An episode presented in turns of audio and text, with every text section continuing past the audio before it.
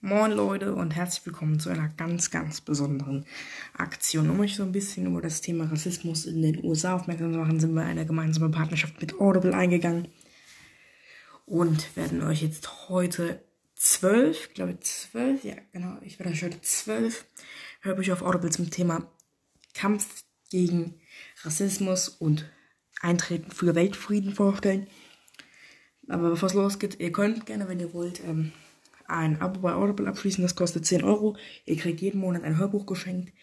Und äh, ihr habt exklusiven Zugriff auf Audible Original Podcasts. Wir haben euch den Link unten äh, verlinkt, www.audible.de. Das erste Hörbuch ist gratis.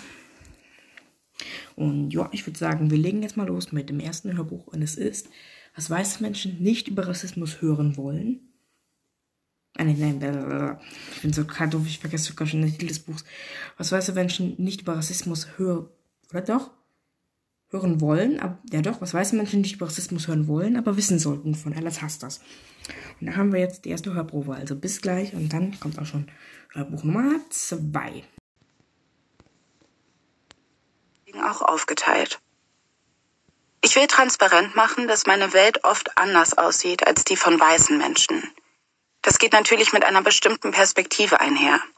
Ich bin eine schwarze Frau mit einem weißen Elternteil, ich bin heterosexuell und ich habe die deutsche Staatsbürgerschaft.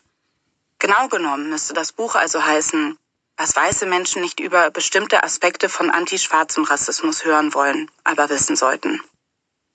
Der Text hat keinen Anspruch auf Vollständigkeit. Wie gesagt, wir sind beim Thema Rassismus noch längst nicht am Ende. Es braucht noch viel mehr Stimmen, die gehört werden müssen. Viele Menschen, vor allem schwarze Frauen, haben bereits kluge Bücher geschrieben, die umfassend und anschaulich erklären, wie Rassismus, insbesondere in Deutschland, aussieht. Einige von ihnen werden Erwähnung in diesem Hörbuch finden, denn ohne ihre Arbeit hätte dieses Hörbuch nicht entstehen können. Während ich ihre Texte las, habe ich mich oft gefragt, warum ich das Ganze noch einmal aufschreibe. Aber dann gehe ich ins Internet, lese Kommentare in sozialen Netzwerken, schaue mir Talkshows an und dann fällt es mir wieder ein. Die Arbeit dieser Menschen wurde noch nicht ausreichend gelesen, gehört oder ernst genommen. Wie gesagt, es braucht noch mehr. Your silence will not protect you. Euer Schweigen schützt euch nicht. Das schrieb die schwarze Dichterin und Aktivistin Audre Lorde. Schweigen zu brechen würde Angst machen, gerade weil das Risiko bestünde, dass man missverstanden oder verletzt würde. Dinge müssen ausgesprochen werden, auch wenn dieses Risiko besteht, so Lord. Gut, dann fange ich jetzt mal damit an. Diesem Hörbuch liegt ein geschriebener Text zugrunde. Bevor es losgeht, noch eine kleine Anführung zu dem Gebrauch von Schrift und Sprache in diesem Hörbuch. Es enthält rassistische Begriffe. Im Fließtext werde ich die Begriffe, die leider nicht so altertümlich sind wie angebracht, zensiert lesen. Gerade um deutlich zu machen, dass sie nicht mehr genutzt werden sollten. Bei historischen Zitaten habe ich mich dazu entschieden, sie unzensiert zu lesen. Die meisten Namen der im Hörbuch vorkommenden Personen wurden geändert. Dass schwarz groß geschrieben wird und weiß kursiv ist Absicht. Warum werde ich noch erklären. Außerdem verwende ich genderneutrale Sprache. Es mag für manche zunächst ein wenig ungewohnt sein, aber darum geht es ja auch. Um das Ändern von Gewohnheiten. Alltag. Das R-Wort. Ich bin in Köln-Nippes aufgewachsen. KölnerInnen pflegen einen besonderen Patriotismus, wenn es um ihre Heimatstadt geht. NippeserInnen legen noch einmal eine Schippe drauf. Sie lieben ihr Viertel. So sehr. Sie lassen sich die Nippeser Postleitzahl tätowieren und tragen T-Shirts und Mützen, die erkennen lassen, wo sie wohnen. Als ich klein war, witzelte Stefan Raab im Fernsehen gerne darüber, dass Nippes ein hartes Pflaster sei. Das stimmte nicht. Zumindest nicht in meinen Augen. Es war das Lieblingsviertel von KünstlerInnen und FreiberuflerInnen. Die Mieten waren verhältnismäßig günstig und trotzdem war es nicht ab vom Schuss. Viele Familien mit überwiegend türkischer Zuwanderungsgeschichte lebten dort. Rückblickend reichte das wahrscheinlich, um Nippes als Problemviertel darzustellen. Auf dem Nippeser Marktplatz thront ein hässlicher Betonklotz mit großen Treppenstufen, die nirgendwo hinführen. Was dieser Bau genau soll, wofür er gut ist, weiß ich bis heute nicht. Von dort aus kann man gut beobachten, wie mittags Menschen zwischen Ständen hin und her wuseln und der Geräuschkulisse aus den Schreien der VerkäuferInnen und dem kölschen nachbarlichen Gequatsche lauschen. Als ich jung war, spielten wir dort nach der Schule zwischen zermatschtem Gemüse. Im Sommer kauften wir uns für 20 Pfennige Wassereis und Kaugummis am kleinen Kiosk, setzten uns auf die nach Urin und Essensresten stinkenden Betonstufen und streckten uns gegenseitig unsere blau gefärbten Zungen entgegen. Mittlerweile ist Köln-Nippes gentrifiziert. Imbissbuden, Ramschläden und alteingesessene Kneipen mussten Burgerläden, Bars und Cafés weichen. Der hässliche Betonklotz auf dem Marktplatz wurde von einem lokalen Künstler bunt angemalt und sieht jetzt ein bisschen besser aus. Immerhin. Den Kiosk gibt es nicht mehr. Dort hat eine kleine Kaffeebude aufgemacht. Als ich noch einige Jahre älter inzwischen in Nippes gewohnt habe, habe ich mich dort an der Kaffeebude oft mit meiner Freundin Luise getroffen. So saß ich mit Anfang 20 wieder gerne auf den Betonstufen, statt Wassereis ein Cappuccino in der Hand. Der Kaffeeladen wird von zwei Frauen betrieben, die Kundinnen mit einem Lächeln begrüßen und ihre Kaffees mit viel Liebe durch das Durchreichfenster. Und zack, da bin ich ja schon wieder.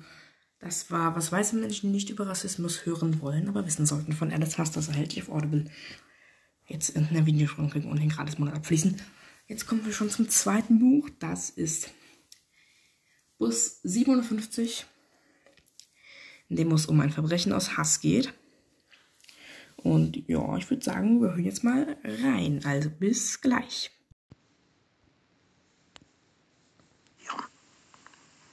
Sascha schläft, während Richard und seine Begleiter herumalbern und sich spielerisch raufen schläft, als Richards Cousin Lloyd den Gang auf und ab springt und mit einem Mädchen vorne im Bus flirtet. Schläft, als Richard verstohlen ein Feuerzeug anschnippt und es an den Saum des weißen Rocks hält. Moment. Gleich wacht Sascha in einem Feuerball auf und fängt an zu schreien. Gleich nimmt alles seinen Lauf. Ein Krankenwagen wird Sascha in ein Verbrennungszentrum in San Francisco bringen, in dem Sascha in den nächsten dreieinhalb Wochen mehrmals operiert werden wird, um Brandverletzungen zweiten und dritten Grades zu behandeln, die sich von Wade bis Oberschenkel ziehen. Richard wird am nächsten Tag in der Schule verhaftet und zweier Verbrechen angeklagt werden, die beide verschärfend als Hassverbrechen eingestuft und somit eine Strafverlängerung nach sich ziehen werden, sollte er verurteilt werden. Aufgrund der Schwere des Verbrechens wird die Bezirksstaatsanwältin ihn nach Erwachsenenstrafrecht anklagen und ihm den besonderen Schutz entziehen, den Jugendliche normalerweise genießen. Noch vor Ende der Woche könnte ihm eine lebenslängliche Haftstrafe bevorstehen. Aber das ist alles noch nicht geschehen. Im Moment fahren beide Teenager lediglich mit dem Bus von der Schule nach Hause. Bestimmt ist es noch nicht zu spät, die Dinge aufzuhalten.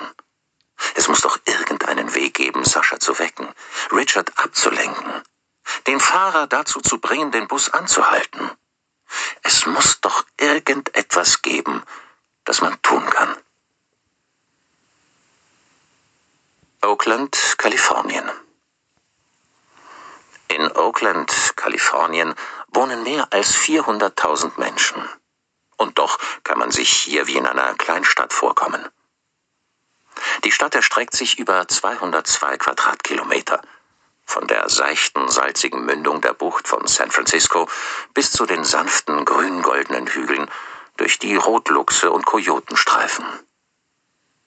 Was Oakland klein erscheinen lässt, ist das Beziehungsgeflecht, die Art, wie die Geschichten der Menschen miteinander verwoben sind. Unsere Leben hinterlassen Fußstapfen, Spuren im Schnee der Zeit. Leute kennen jeweils die Eltern oder Geschwister, Tanten und Cousins ihrer Mitmenschen. Sie gehen zusammen zur Schule oder besuchen denselben Gottesdienst. Sie spielen in denselben Sportmannschaften oder arbeiten im selben Gebäude. Wege kreuzen sich, Geschichten überschneiden sich. Oakland gilt als eine der multikulturellsten Städte des Landes. Die Bevölkerung ist asiatisch und Latina, Latino. Schwarz und weiß, afrikanisch, arabisch, indisch und iranisch. Auch amerikanische Ureinwohnerinnen, Ureinwohner und Pazifikinsulanerinnen, Insulaner gehören dazu. Keine Gruppe bildet eine Mehrheit. Hier leben mehr lesbische Paare als in irgendeiner anderen Stadt im Land. Und der Anteil an schwulen und lesbischen Haushalten ist besonders groß. Es ist eine Stadt, die auf ihre Offenheit, ihre Bescheidenheit und ihren einheimischen Slang besonders stolz ist. Oakländer sagen Heller, wenn sie sehr im Sinne von verdammt meinen, und Hacker, wenn sie das höflich ausdrücken möchten. Doch trotz ihrer entspannten Inklusivität ist Oakland auch eine Stadt krasser Gegensätze.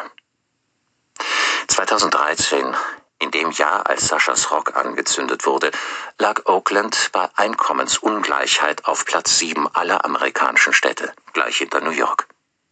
Und obwohl die Kriminalitätsrate sie zur zweitgefährlichsten Stadt in Amerika machte, gehörten die Mieten zu den höchsten im Land.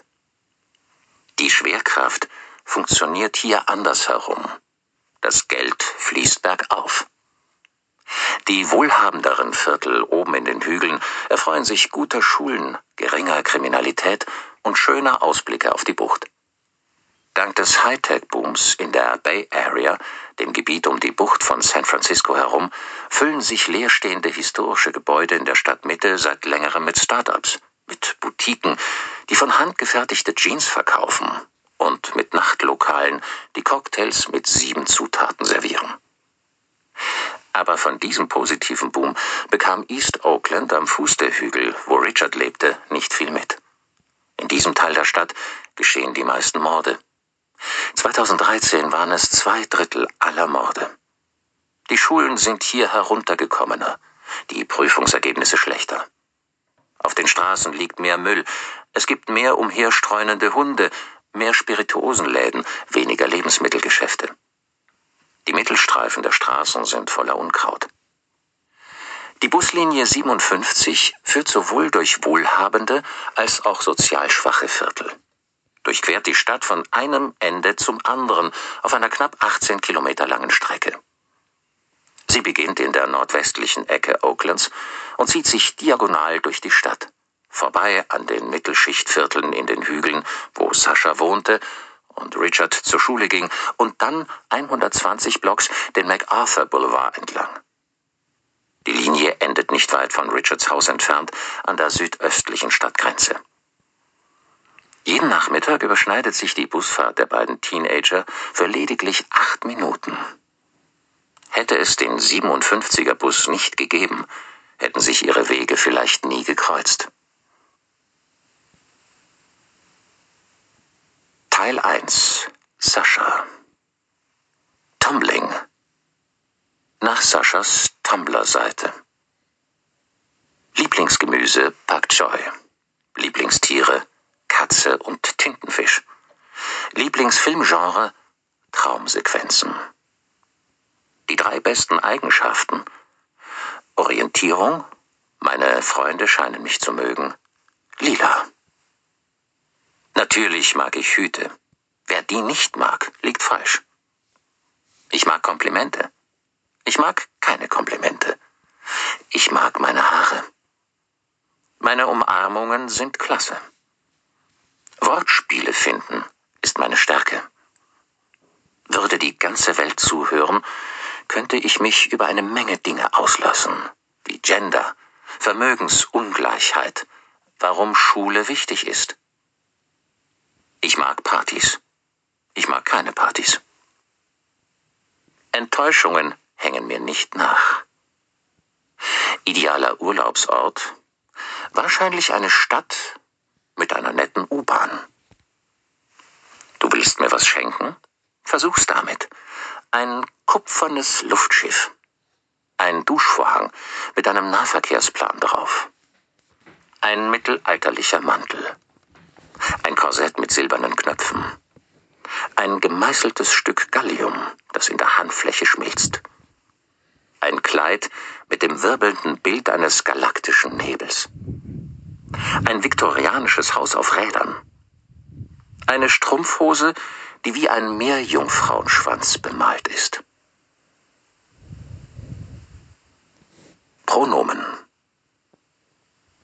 Schon als Kleinkind interessierte sich Sascha für Sprache.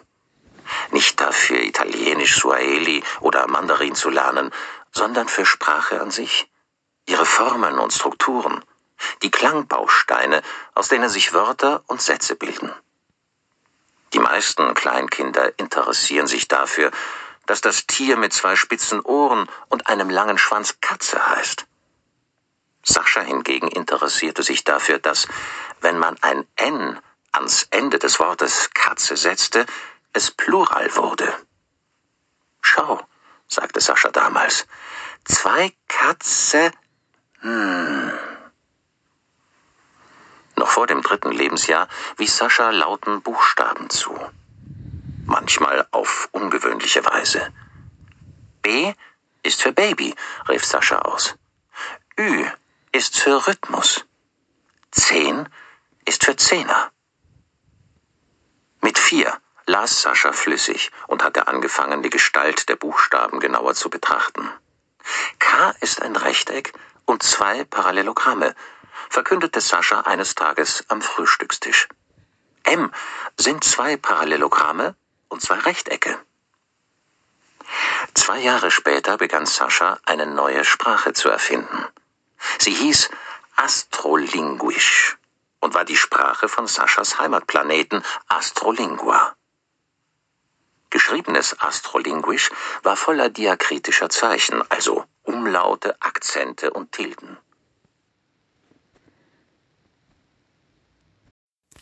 Und das dritte Hörbuch, das wir euch vorstellen wollen, ist Starkes, weiches Herz. Und jetzt rechnen wir einfach mal rein. Bis gleich. Was Liebe für mich bedeutet. Liebe ist Toleranz. All den Gefühlen und Emotionen Raum zu geben, sie nicht zu ersticken. Bitte merke dir, Gefühle sind nicht schmutzig. Auch nicht die, die wir als negativ oder schmutzig ansehen. Die Liebe zur Natur, meinen Mitmenschen, den Tieren gegenüber ist der Grundstein für meinen Aktivismus. Die Liebe zu mir selbst ist die Mutter, die über allen Emotionen steht. Auch der Wut, der Angst, der Trauer und der Verzweiflung, die der Aktivismus und die allgegenwärtigen Krisen mit sich bringen. Aber auch die Leidenschaft für das, was man tut. In Zeiten der Klimakrise, der politischen und gesellschaftlichen Krise brauchen wir die Liebe mehr als zuvor. Wir brauchen das Verständnis, den Dialog und die Toleranz, auch der Intoleranz gegenüber, um diese zu bewältigen. Viel zu viele Mauern wurden gebaut, zu viele Menschen leiden. Mit diesem Buch schlägst du nicht nur Seiten auf. Ich mache darin mein Herz für dich auf. Denn ich stelle mir unser Leben wie folgt vor. Es gibt ein inneres und ein äußeres Zuhause. Das äußere Zuhause kennen wir. Der Ort, an dem wir wohnen, uns aufhalten. Das, was wir Heimat nennen. Zuhause kann ein spezieller Ort oder auch mehrere physische Orte sein. Viel weniger beachtet ist jedoch das innere Zuhause. Wie oft schauen wir rein ins innere Zuhause? Manchmal, wenn man nach Hause zu sich kommt und ganz genau hinfühlt, wird man mit dem inneren Auge sehen, da sieht es nicht immer aufgeräumt und glatt aus. Manchmal ist das innere Zuhause chaotisch, kopfüber, manchmal hat da gerade jemand eine wilde Party gefeiert oder erotische Fantasien ausgelebt. Manchmal brennt es im Inneren zu Hause. Es kann aber auch gemütlich, aufgeräumt oder angenehm unordentlich sein. Für unser äußeres Zuhause haben wir einen Werkzeugkoffer. Hammer, Schraubenzieher, Zange, alles da. Wenn das Bild mal schief hängt oder die Wände neu gestrichen gehören, wir wissen, was wir brauchen. Anders ist es aber oft mit dem inneren Zuhause, für das wir genauso eine Werkzeugkiste brauchen.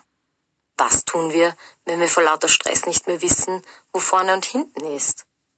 Wie können wir entgegenwirken, wenn die innere Stimme uns wieder einmal klein macht? Und wie gehen wir mit Menschen um, die unsere gesamte Energie rauben? Wo ist der Feuerlöscher, wenn es mal brennt?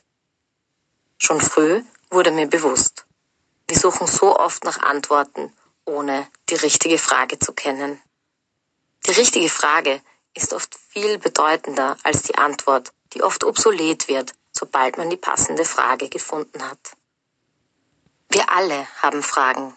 Das beginnt schon im Kindesalter. Es ist die Neugier, die man beim Kind kultivieren muss. Denn mit der Erstickung der Neugier stirbt auch alles andere, was daraus wachsen kann. Kreativität, Innovation, Veränderung, Wachstum. Ich selbst war eines dieser nervigen Kinder, die ununterbrochen Fragen stellen. Sehr zum Unmut vieler LehrerInnen, die meine Fragen gerne als verhaltensauffällig bezeichneten und lieber ihren Frontalunterricht durchgezogen hätten. Zu meinem Glück hat mich der Mut zu Fragen nie verlassen, vor allem nicht die Fragen, die ich mir selber tagtäglich stelle. Fragen wie, möchte ich wirklich Kleidung von ausgebeuteten Textilarbeiterinnen tragen und kann ich mit 20 alleine für vier Monate durch Asien reisen, haben mein Leben grundlegend verändert. Eine einzige Frage kann wie ein Tropfen auf einem flachen, stillen See prallen und Wellen schlagen, die wir uns zuvor niemals ausgemalt hätten. Die wohl wichtigste Frage, die ich mir regelmäßig stelle, lautet, liebe ich? Und hier meine ich eben nicht die oberflächliche, artifizielle Liebe, die wir aus Hollywood-Filmen kennen. Ich meine die Liebe, die Leidenschaft, die stärkste Zuneigung, die man sich vorstellen kann. Die Liebe, die auch Hass, Wut, Trauer erlaubt.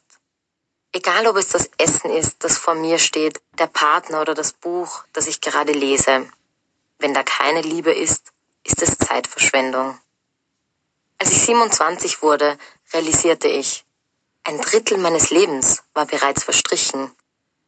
Durchschnittlich werden Menschen 28.000 Tage alt. Die Hälfte ist also, wenn es nach der Statistik geht, mit knapp 38 Jahren vorbei.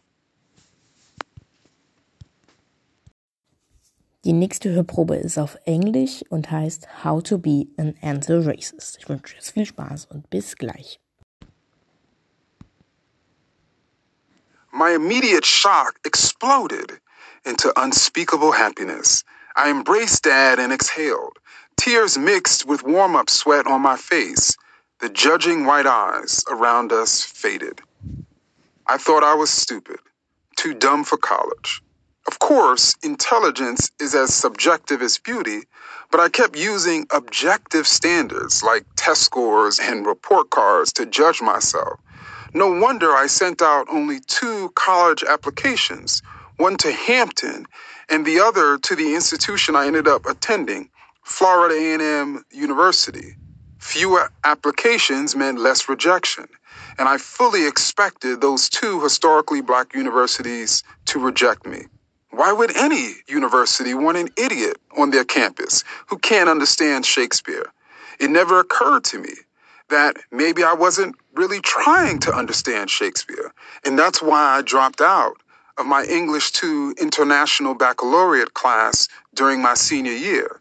Then again, I did not read much of anything in those years. Maybe if I'd read history then, I'd have learned about the historical significance of the new town my family had moved to from New York City in 1997. I would have learned about all those Confederate memorials surrounding me in Manassas, Virginia, like Robert E. Lee's Dead Army. I would have learned why so many tourists trek to Manassas National Battlefield Park to relive the glory of the Confederate victories at the battles of Bull Run during the Civil War. It was there that General Thomas J. Jackson acquired his nickname Stonewall for his stubborn defense of the Confederacy. Northern Virginians kept the Stonewall intact after all these years. Did anyone notice the irony that at this Martin Luther King Jr. oratorical contest, my free black life represented Stonewall Jackson High School?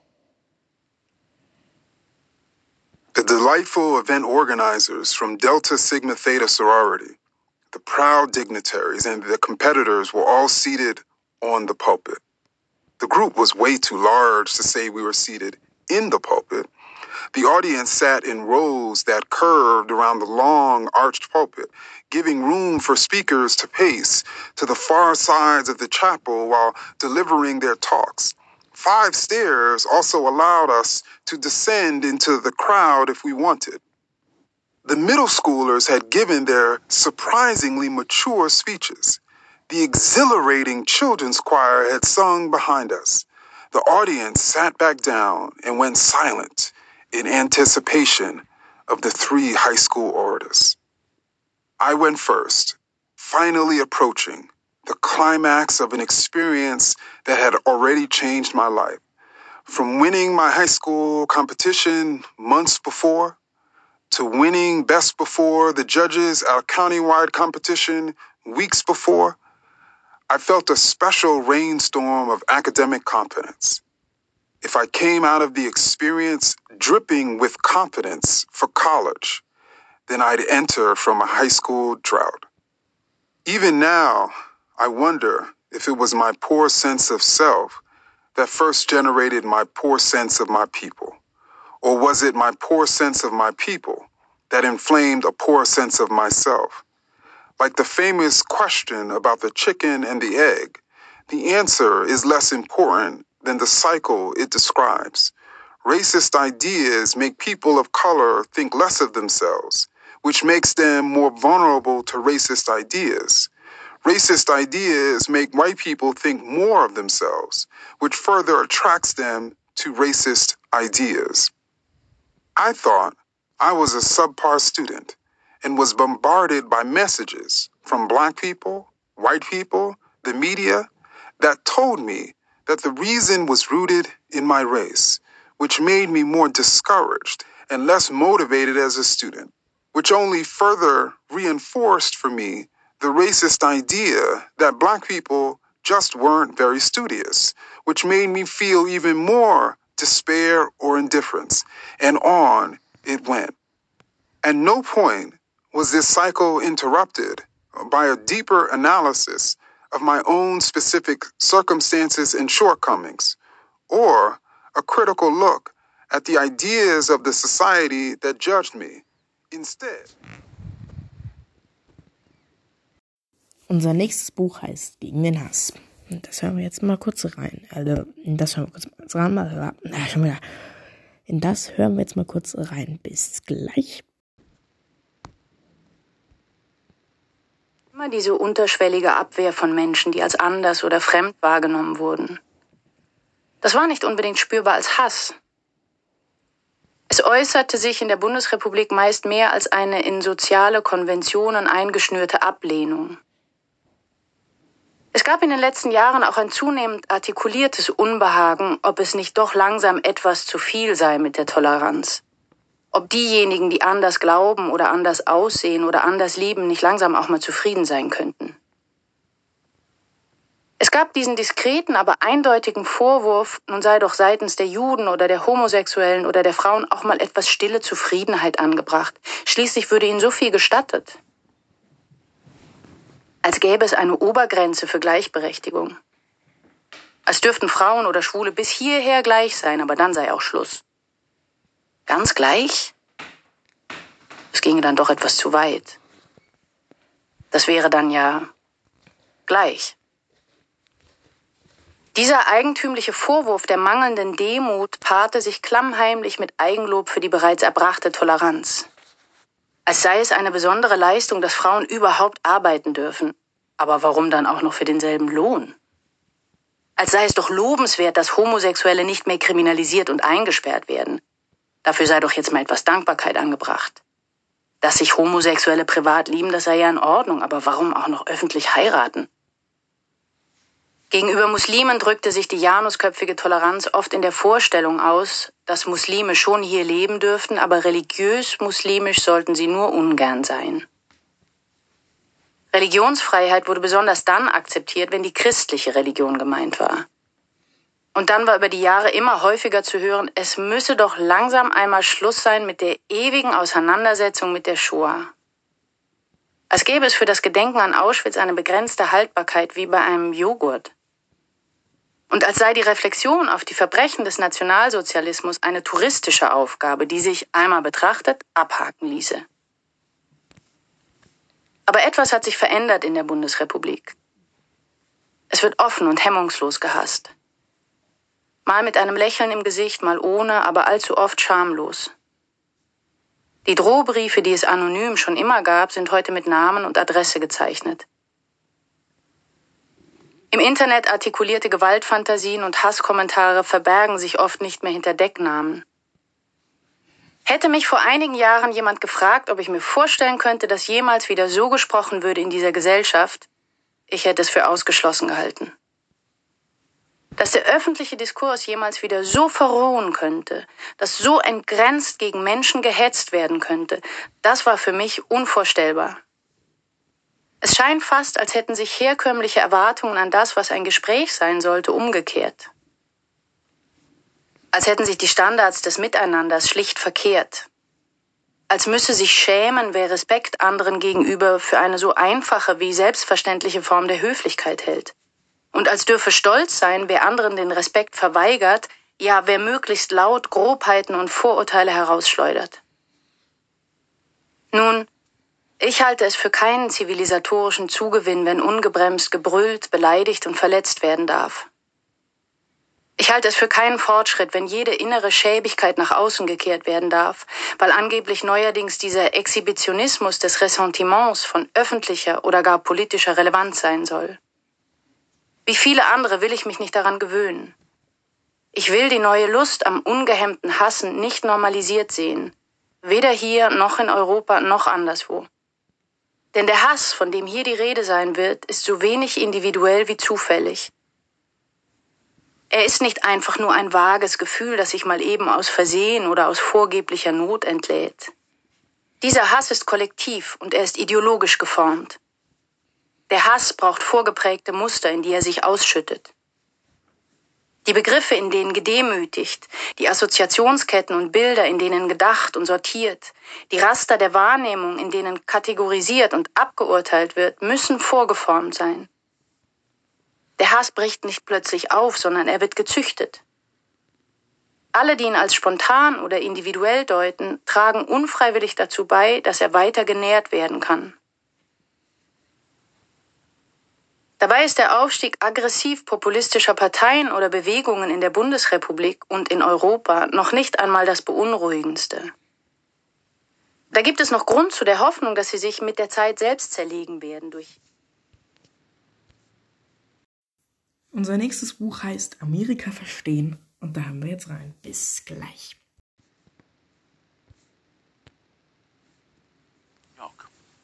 Das wiederum ist einer der traditionellen Wege zur Präsidentschaft. Bill Clinton und George W. Bush beispielsweise waren Gouverneure, Barack Obama Senator gewesen. Ein anderer überkommener Pfad zur Präsidentschaft ist Kriegsheldentum. Mit George Washington, Ulysses S. Grant und Dwight D. Eisenhower stiegen drei Oberkommandierende in größeren Konflikten zu Präsidenten auf. Bei mehreren anderen Präsidenten spielte die militärische Komponente in der Biografie zumindest eine mitentscheidende Rolle, so etwa bei Andrew Jackson, Zachary Taylor, Theodore Roosevelt und John F. Kennedy, dessen Erlebnisse im Pazifikkrieg 1943-44 von den Medien und mit tatkräftiger Unterstützung von Vater Joe Kennedy Senior zum Heldenepos umgeformt wurden. Donald Trump dagegen trug nur während seiner Zeit an einer Privatschule mit integrierter Kadettenausbildung der New York Military Academy Uniform und nie wieder nach seinem Abschluss 1964 im Alter von 18 Jahren. Jedoch, he didn't serve his country. Mit dieser einst für eine politische Karriere fast verhängnisvollen Feststellung steht Trump nicht alleine da. Bill Clinton und Barack Obama dienten ebenfalls nie in den Streitkräften, bevor sie Commander-in-Chief wurden. Die Zeiten haben sich indes für potenzielle Präsidentschaftskandidaten nicht nur hinsichtlich des Militärdienstes geändert, seit die Wehrpflicht für junge Amerikaner 1973 abgeschafft wurde. Auch die Anforderungen der Öffentlichkeit an das Privatleben ihrer Kandidaten und letztlich ihres Präsidenten sind liberaler geworden und spiegeln damit die Realität der amerikanischen Gesellschaft wider. Bei Ronald Reagan war es noch eine von Journalisten im Wahlkampf 1980 gebührend hervorgehobene Besonderheit, dass er der erste geschiedene Präsident wurde, immerhin 191 Jahre nach Einführung des Amtes. Im Jahr 2016 störten sich selbst religiös konservative Wählerschichten nicht an den zwei Scheidungen des Donald Trump. Mehr noch. Bei der Beurteilung des Privatlebens eines Politikers ist längst eine Desillusionierung eingetreten. Trumps frühere außereheliche Affären, mit denen er vor seiner dritten Ehe mit der neuen First Lady Melania nicht hinter den Berg hielt, standen seinem Wahlsieg nicht im Wege. Eine Änderung der Wahrnehmung, eine geradezu resignative Rezeption seitens der Wahlbevölkerung, für die der 45. Präsident sich auch beim 42. Präsidenten Bill Clinton bedanken kann.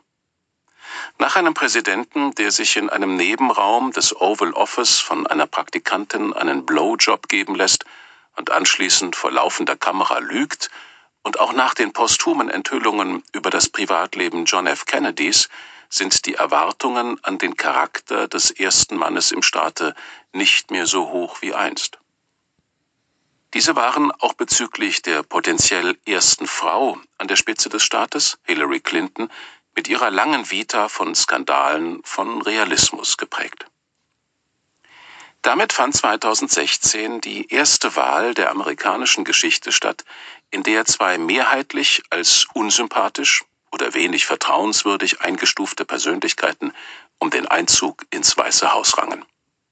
Was viele Amerikaner und noch viel mehr Europäer an dem Wahlkämpfer Donald Trump verstörte, war indes weniger seine schillernde Biografie, in der die Selbstdarstellung als überaus erfolgreicher Businessman angesichts mehrfacher Bankrotterklärungen ebenso wenig überzeugen konnte wie seine, neben dem Rang als Immobilienmogul, zweite Karriere als TV-Showmaster. Trump war elf Jahre lang von 2004 bis 2015 Produzent und Hauptdarsteller der Reality-Show The Apprentice und fast 20 Jahre lang Organisator und Vermarkter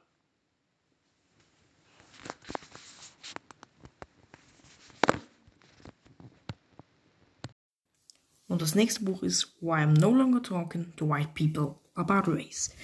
Bis gleich und viel Spaß mit der Hörprobe. Denkt doch mal ein bisschen nach. It wasn't until my second year of university that I started to think about Black British history. I must have been about 19 or 20, and I had made a new friend. We were studying the same course, and we were hanging around together because of proximity and a fear of loneliness, rather than any particular shared interests.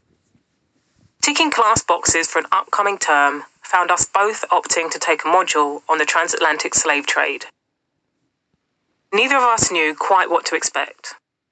I'd only ever encountered black history through American centric educational displays and lesson plans in primary and secondary school.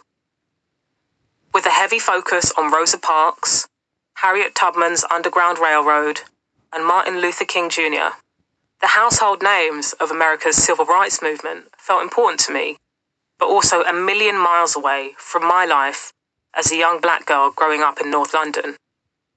But this short university module changed my perspective completely. It dragged Britain's colonial history and slave trading past incredibly close to home. During the course, I learned that it was possible to jump on a train and visit a former slave port in three hours. And I did just that, taking a trip to Liverpool.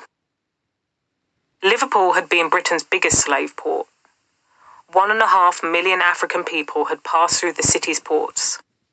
The Albert Dock opened four decades after Britain's final slave ship, the Kitty's Amelia, set sail from the city. But it was the closest I could get to staring out at the sea and imagining Britain's complicity in the slave trade. Standing on the edge of the dock, I felt despair. Walking past the city's oldest buildings, I felt sick. Everywhere I looked, I could see slavery's legacy. At university, things were starting to slot into place for me. In a tutorial, I distinctly remember a debate about whether racism was simply discrimination or discrimination plus power. Thinking about power made me realize that racism was about so much more than personal prejudice. It was about being in the position to negatively affect other people's life chances. My outlook began to change drastically. My friend, on the other hand, stuck around for a couple of tutorials before dropping out of the class altogether. It's just not for me, she said. Her words didn't sit well with me. Now I understand why. I resented the fact that she seemed to feel that this section of British history was in no way relevant to her. She was indifferent to the facts. Perhaps to her, the accounts didn't seem real or urgent or pertinent to the way we live now. I don't know what she thought, because I didn't have the vocabulary to raise it with her at the time. But I now know that I was resentful of her because I felt that her whiteness allowed her to be disinterested in Britain's violent history, close her eyes, and walk away. To me, this didn't seem like information you could opt out from learning. With the rapid advancement in technology transforming how we live, leaps and bounds being taken in just decades rather than centuries, the past has never felt so distant. In this context, it's easy to view slavery as something terrible that happened a very long time ago. It's easy to convince yourself that the past has no bearing on how we live today. But the Abolition of Slavery Act was introduced in the British Empire in 1833, less than 200 years ago. Given that the British began trading in African slaves in 1562, slavery as a British institution existed for much longer than it has currently been abolished over 270 years. Generation after generation of black lives stolen, families torn apart, communities split. Thousands of people being born into slavery and dying enslaved, never knowing what it might mean to be free. Entire lives sustaining constant brutality and violence, living in never ending fear. Generation after generation of white wealth amassed from the profits of slavery, compounded, seeping into the fabric of British society. Slavery was an international trade. White Europeans, including the British, bartered with African elites, exchanging products and goods for African people. What some white slave traders called black cattle. Over the Als nächstes dran ist Born a Crime von Talkshow-Host Trevor Noah. Ja, bis gleich. Part 1 The genius of apartheid was convincing people who were the overwhelming majority to turn on each other. Apartheid is what it was. You separate people into groups and make them hate one another so you can run them all. At the time, black South Africans outnumbered white South Africans nearly 5 to 1. Yet they were divided into different tribes with different languages Zulu, Xhosa, Tswana, Sotho, Venda, Ndebele, Tsonga, Pedi, and more. Long before apartheid existed, these tribal factions clashed and warred with one another. Then, white rule used that animosity to divide and conquer. Those tribes and other non whites were systematically classified into various groups and subgroups. Then these groups were given different levels of rights and privileges in order to keep them at odds. Perhaps the starkest of those divisions was between South Africa's two dominant tribes, the Zulu and the Xhosa. The Zulu man is known as the warrior. He is proud. He puts his head down and fights. When the colonial armies invaded, the Zulu charged into battle with nothing but spears and shields against men with guns. The Zulu were slaughtered by the thousands, but they never stopped fighting. The Xhosa, on the other hand, pride themselves on being the thinkers. My mother is Xhosa. Nelson Mandela was Xhosa. The Xhosa waged a long war against the white man as well, but after experiencing the futility of battle against a better armed foe, many Xhosa chiefs took a more nimble approach. These white people are here whether we like it or not, they said. Let's see what tools they possess that can be useful to us. Instead of being resistant to English, let us learn English. We'll understand what the white man is saying and we can force him to negotiate with us. The Zulu went to war with the white man. The Xhosa played chess with the white man. For a long time, neither was particularly successful, and each blamed the other for a problem neither had created. Bitterness festered. For decades, those feelings were held in check by a common enemy.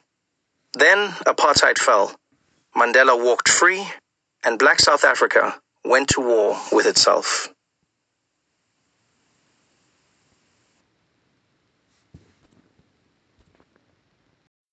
Jetzt kommt das erste Audible Original.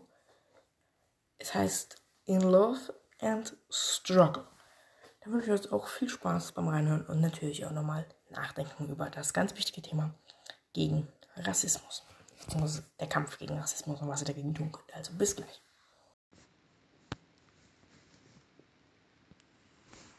Welcome to Leap Year. We are here at the bridge between two months February, Black History Month, and March, Women's History Month, which this year intersects on a weekend. This afternoon, these performances belong to Black women, our place in our nation's history, and our place in its future. Presently, we are readying for a monumental year in our country, and Black women have always had the power to change the world. But tonight is about you. No, tonight is about us. And each performer is reflecting on one phrase that sums up our experiences in love and struggle. So you're going to hear some things today that's going to be intense, it's going to be tough, but it's worth it, I promise. So hold each other close during the show and be tender for each other. We are gathered here today to celebrate the tenacity, the bravery, and the resilience of Black women. For our present and our present's future, we call these trailblazer women into the space. So when I say a name, I need you to say in love. And when I repeat that name, I need you to say in struggle. In love and struggle. Got it? All right, New York, I need something better. This ain't YouTube, this real life. Harriet Tubman? Harriet Tubman. Ella Baker? Ella Baker. Maxine Waters. Maxine Waters. Angela Rye. Angela Rye. Nina Simone. Nina Simone. In love and struggle. This signifies the relationship between nation building and the source of their deliberateness.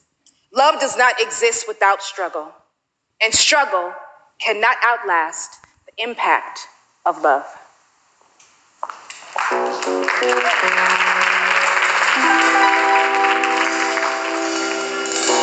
that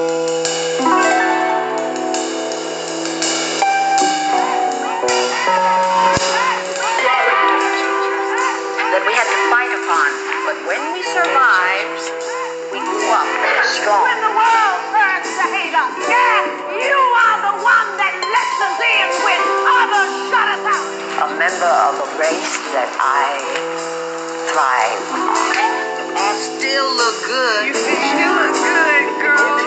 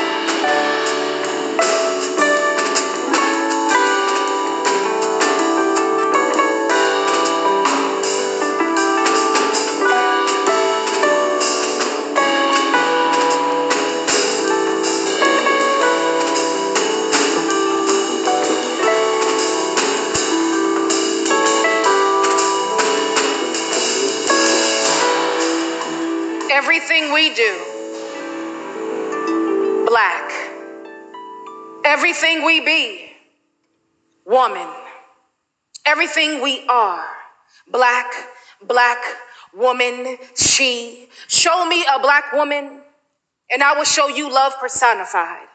I will show you a revolution with the steel spine, soft skin, and cracked heels. Still, watch her turn into herself each night.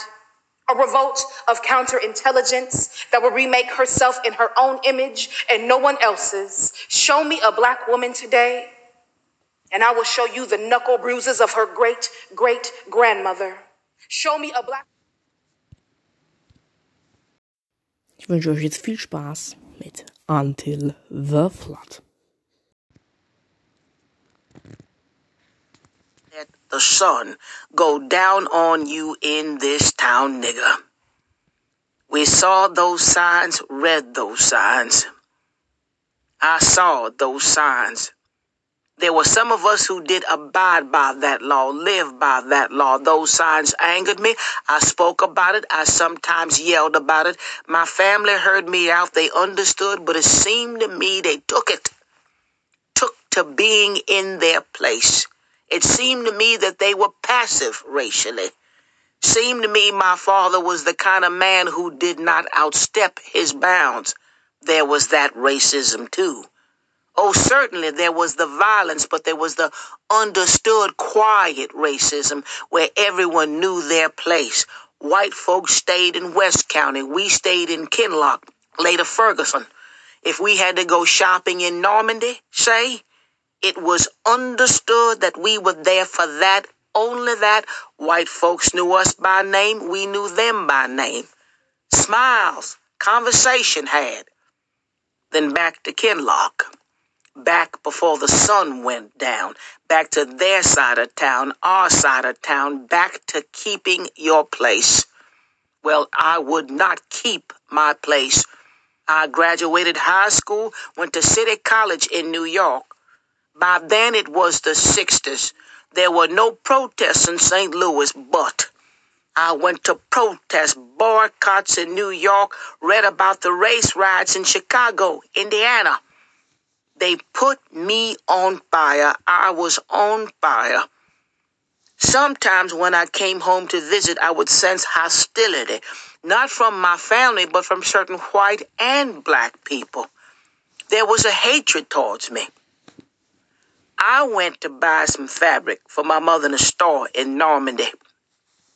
Mrs. Wexton, white woman, knew her all my life, one of the folks my family made small talk with. So this day I go in, it's 1969, 1970, and she says to me, Oh, Louisa, I haven't seen you for such a long time. I said, Well, Mrs. Wexton, I've been living in New York and going to City College. Her face fell. She said, Another one. And I said, Ma'am, and she said, All you colored, oh, I should say black, because all of you are black now. All the blacks have gone to Chicago and gone to New York, forgetting where they come from. Maybe it's better you do leave. That way you won't be causing any trouble here. And I looked at her again. I said, Ma'am, I said, You know, Mrs. Wexton, I changed my mind. I don't want to buy anything from your store. I turned, I walked out. Her mouth fell open. But which stays with me is the black girl that worked for. There was a black girl about my age sweeping the floor, putting things away. And as I was telling Mrs. Wexton about my living in New York and going to college, the girl looked at me. We're about the same age. She looked at me hard.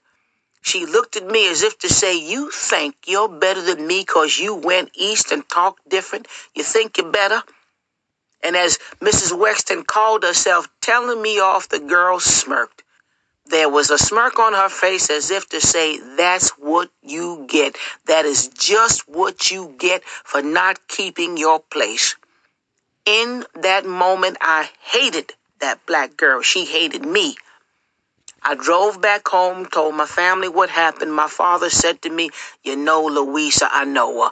I know her family. You should feel bad for her. And I was livid, livid. I said, Dad, that girl got mad at me because I wasn't cleaning Mrs. Wexton's floor. She's a Tom. I can't believe you're defending her. And he said to me, You know, Louisa, you can know so much, but yet so little. And I raved, I raved. I said, Dad, that girl's a Tom. You defended her makes you a Tom. And before I could finish my sentence, my mother pushed my father out the way. She slapped me, slapped me palm to face, backhand to face, and said, Don't you ever call your father Tom. Don't you ever. The reason why you are alive and have the education that you have is because he is strong. Now, if you feel he's a Tom, you leave this house, you do not come back. I tried to hold my tears. Some of them did spill. When I looked in my So You Want to Talk About Race ist ähm, die nächste Hörprobe und da wünsche ich euch ganz viel Spaß und dann nochmal natürlich nachdenken, Leute. Es ist ganz wichtig, dass ihr nachdenkt, euch klar werdet, wie beziehe ich Stellung gegen Rassismus und wie kämpfe ich dafür, dass jeder Mensch auf diesem Planeten gleichberechtigt ist. Zeigt das in Protesten, geht auf die Straße. Und es ist wichtig, das ist für uns wichtig, dass ihr das zeigt. Und deswegen jetzt das nächste Hörbuch. So, do you want to talk about race? Bis gleich.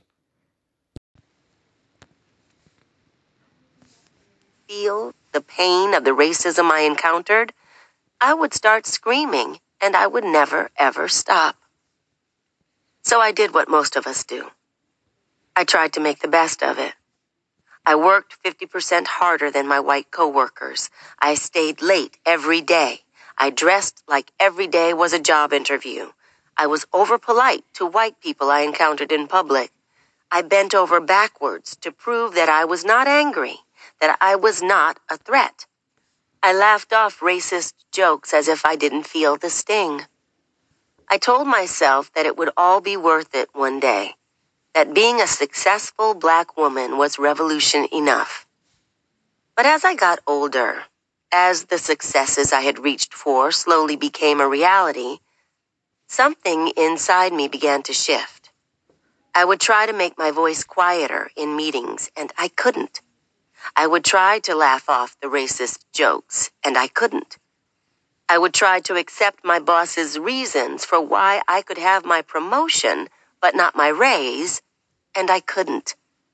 And I started talking. I started to question. I started to resist. I started to demand. I wanted to know why it was considered a bad thing that I was opinionated. I wanted to know what exactly it was about my hair that was unprofessional. I wanted to know what exactly it was about that joke that people found funny. And once I started talking, I couldn't stop. I also started writing. I shifted my food blog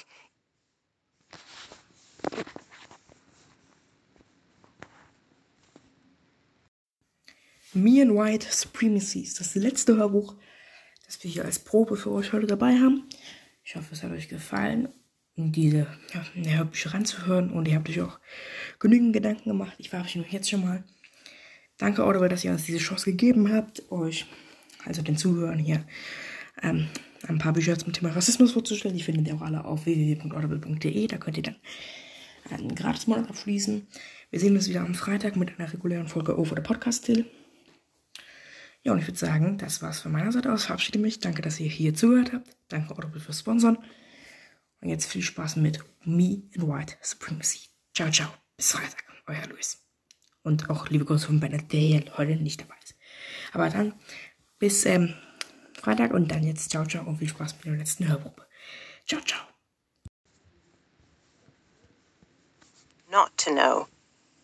In the era of Google and social media, the information on what white people can do about racism is everywhere. And BIPOC have been telling us what they need for a very long time. Why haven't we sought out the information on our own up until now? Why haven't we looked it up? as we would have done for any other topic that interested us. Asking white people why they don't already know the answer is meant to be a challenge to the apathy about white supremacy that I have come to believe most white people feel. But it is also a sincere question. If we actually made a list of why we don't know what to do, we would have a guide for moving forward. Nothing on that guide would be simple or easy to change, but change would be possible. Your list might look something like this. I wasn't educated about racism. I don't talk about racism with other white people. I don't talk about racism with the people of color in my life. I don't have people of color in my life. I don't want to feel guilty. I haven't cared enough to find out. Layla Efsad has given us a roadmap for addressing each of the above points as well as for addressing all of the dynamics I have raised and more. This book is a gift of compassion from a brilliant black woman willing to guide you through a deep examination of white racial conditioning in service of your liberation. Me and White Supremacy is an extraordinary new resource for white people willing to align what they profess to value, racial equality, with their actual practice, anti racist action. In a clear and accessible way, Saad has answered the question. Now, each time I am asked by a white person, What do I do? my answer will include work through this book. Part 1 Welcome to the Work.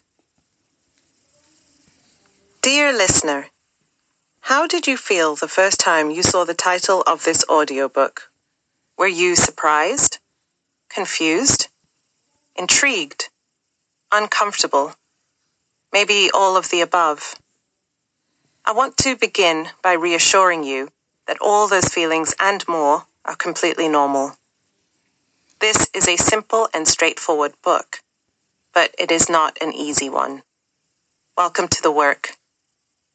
I'm Layla, and for at least the next 28 days, I'm going to be guiding you on a journey to help you explore and unpack your relationship with white supremacy.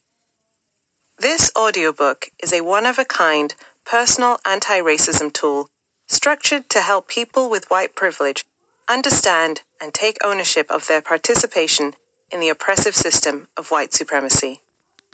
It is designed to help them take responsibility for dismantling the way that this system manifests, both within themselves and within their communities. The primary force that drives my work is a passionate desire to become a good ancestor. My purpose is to help create change, facilitate healing, and seed new possibilities for those who will come after I am gone. This book is a contribution to that purpose. It is a resource that I hope will help you do the internal and external work needed to become a good ancestor too. To leave this world in a better place than you have found it. The system of white supremacy was not created by anyone who is alive today, but it is maintained and upheld by everyone who holds white privilege, whether or not you want it or agree with it. It is my desire that this audiobook will help you to question, challenge, and dismantle this system that has hurt and killed so many Black, Indigenous, and people of color, BIPOC. This audiobook began as a free 28 day Instagram challenge, which then became a free digital PDF workbook downloaded by more than 100,000 people around the world. And now you're listening to it as a published audiobook, which I hope will serve as a trusty companion that you will carry in your metaphorical anti racism backpack. This audiobook is part education, Heart activation.